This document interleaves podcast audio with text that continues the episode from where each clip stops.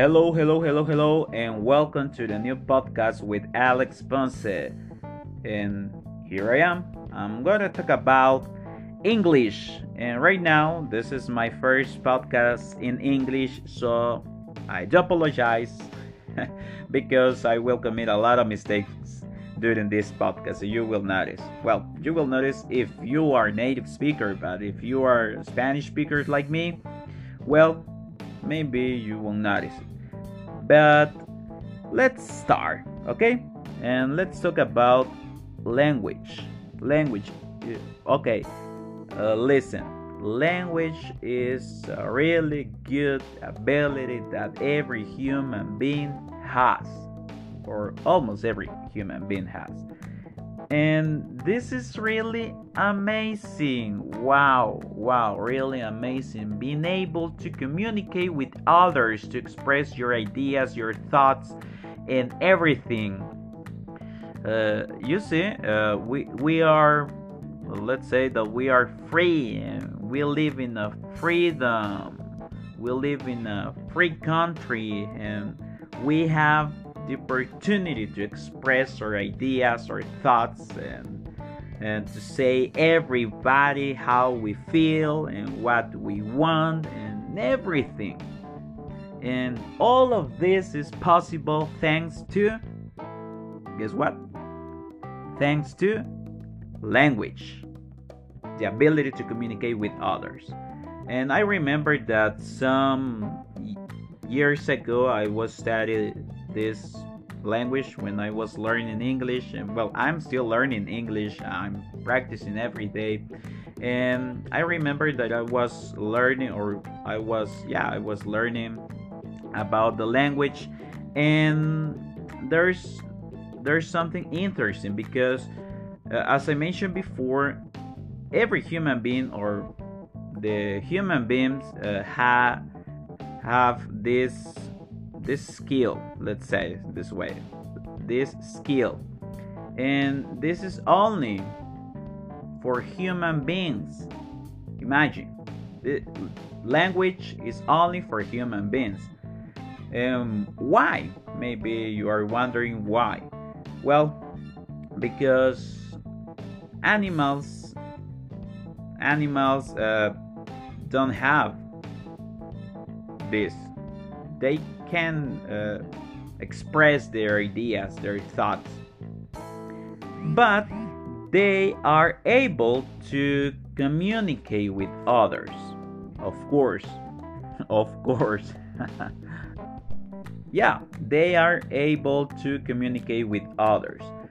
But if you analyze this, if you want to see your cat or your dog, you will be able to know that they can communicate with you, but they communicate in a different manner, in a different way. They do it with other animals also in a different way because they cannot say, hey, you, the other dog, let's talk about life. They cannot say that, they cannot express their ideas, they can express their feelings in words, okay? But they can do it in other ways. For example, you can see them, uh, the animals, you can see them expressing their feelings, and you can have an idea. Yeah, you can have an idea uh, about their feelings, about their thoughts. Maybe, maybe. But human beings are the only ones who have this skill to communicate with others with words, with the language. And as you know, as you know, uh, well, we live in this world and not everybody speaks the same language. Let's take an example. Me, yeah, myself. I'm to talk about myself. Uh, English is not my first language, and I commit a lot of mistakes every single day when I talk in English. And I just wanted to I just want to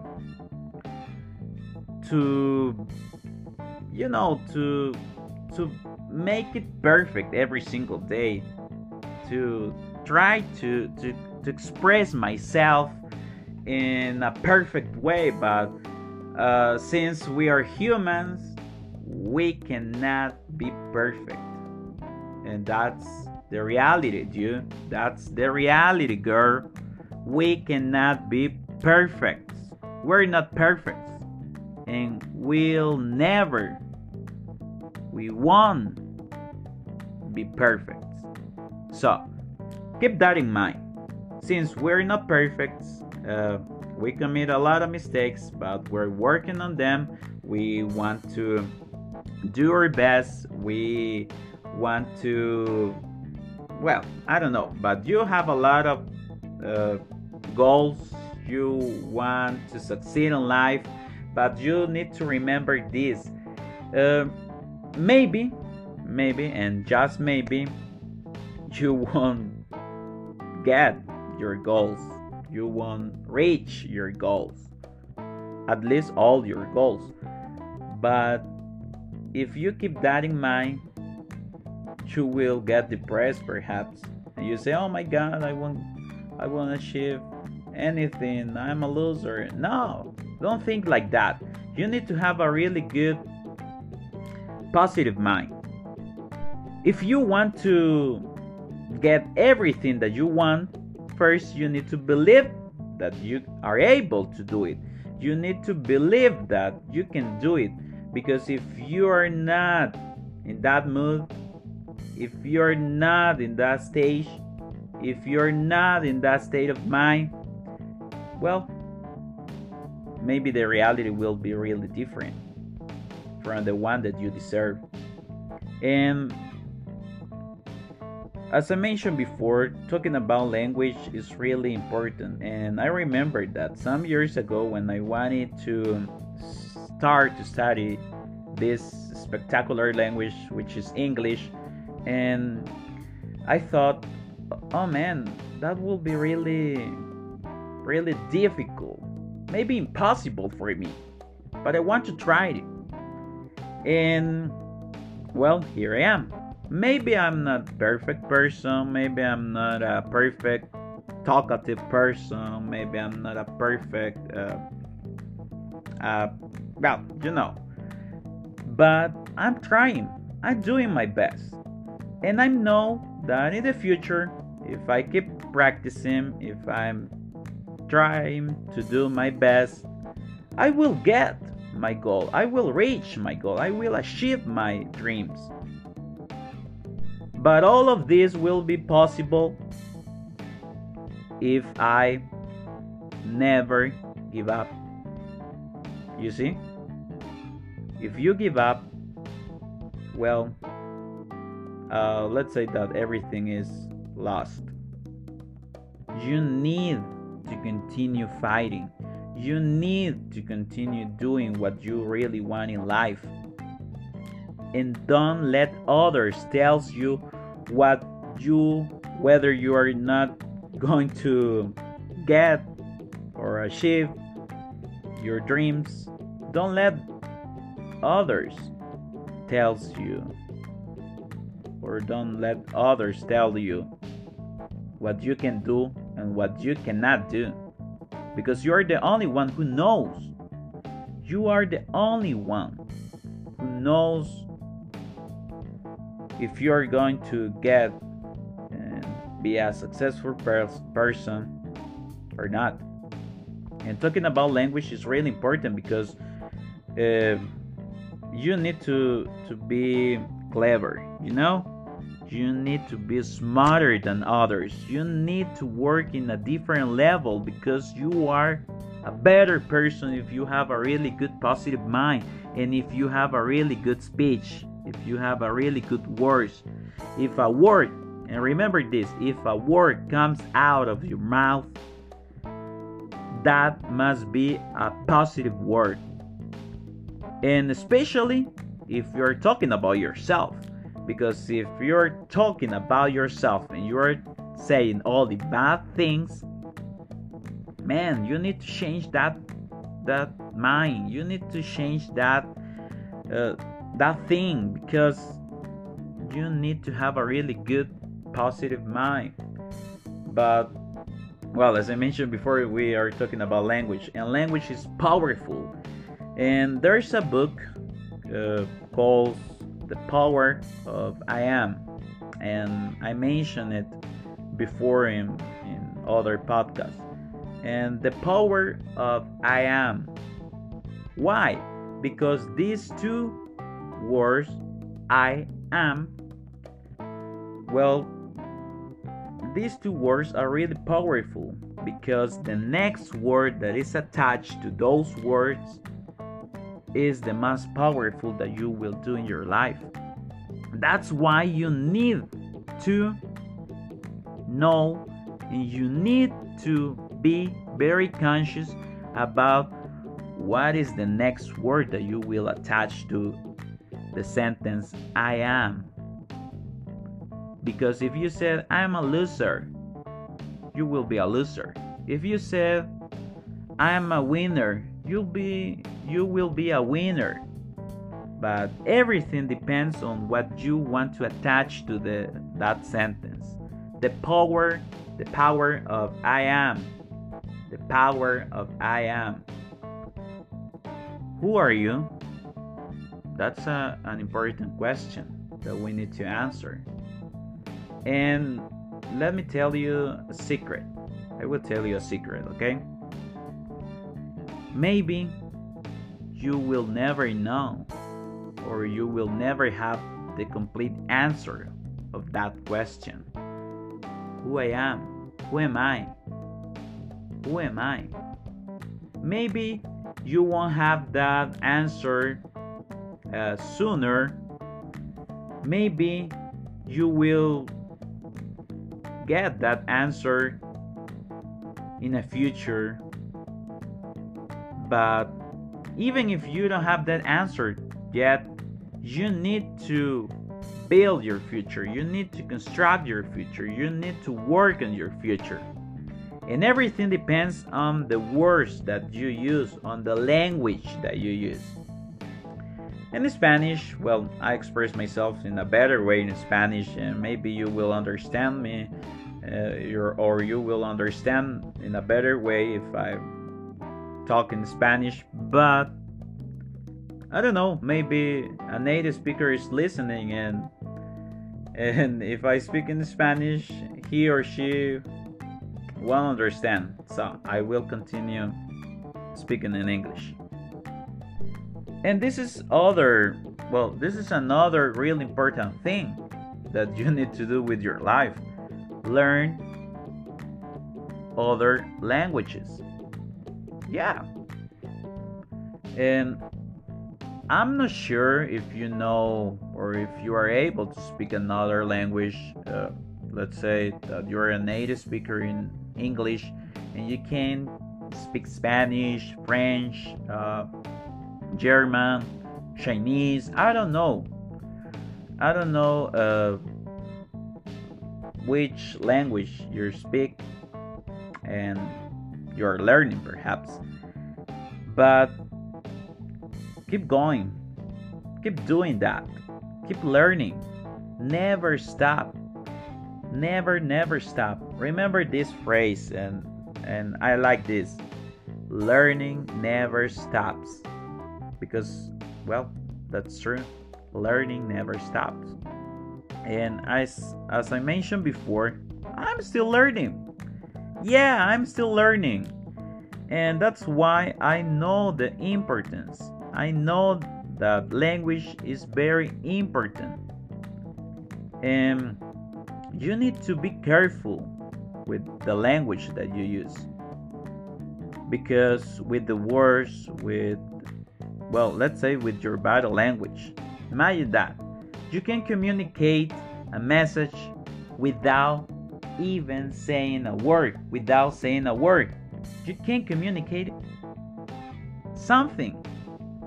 You can express your ideas, your thoughts, without saying a word. That's, well, that's amazing. Only with your body language. And I was reading an article that says something very important, something very interesting. Uh, the article says that our body language or when we communicate ourselves, when you're communicating, uh, you communicate or you express what you want with your words, but your body language speaks louder, speaks louder than your words. For example, you can say, Hello, I'm fine, and that's it. But your body language is telling other thing. It's telling other things. Maybe you're not fine, maybe you're not good, and by saying I'm fine, but you uh, your body language is is telling the others I'm not good. I need help. And others will notice and they will ask you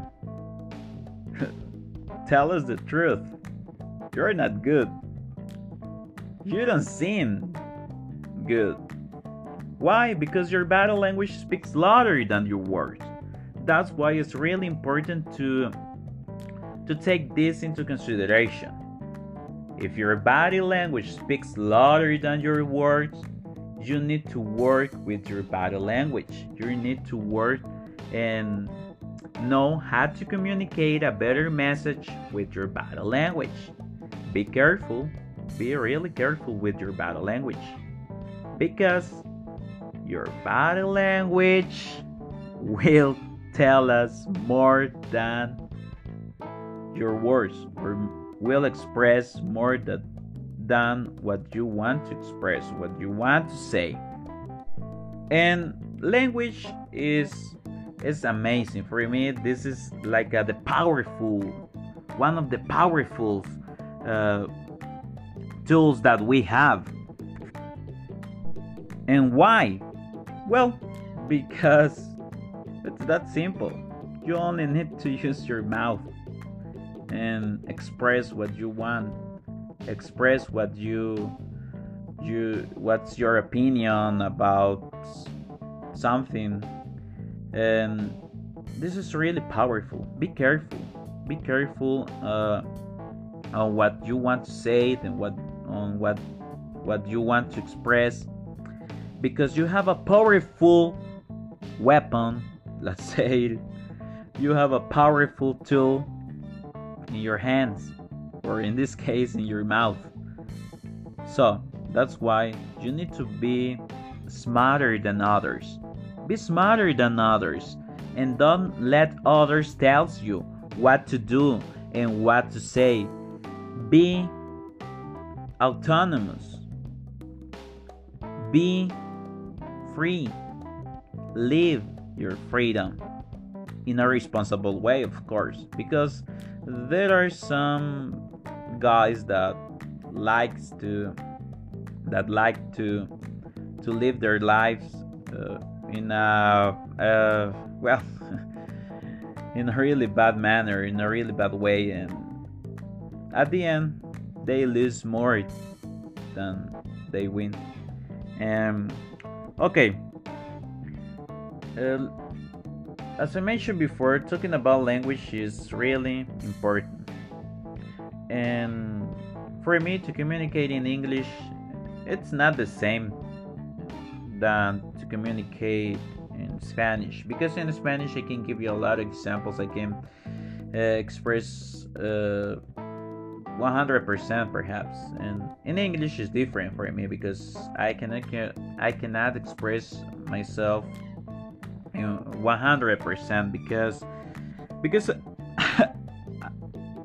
the English language is huge, is big, and I don't know all the words.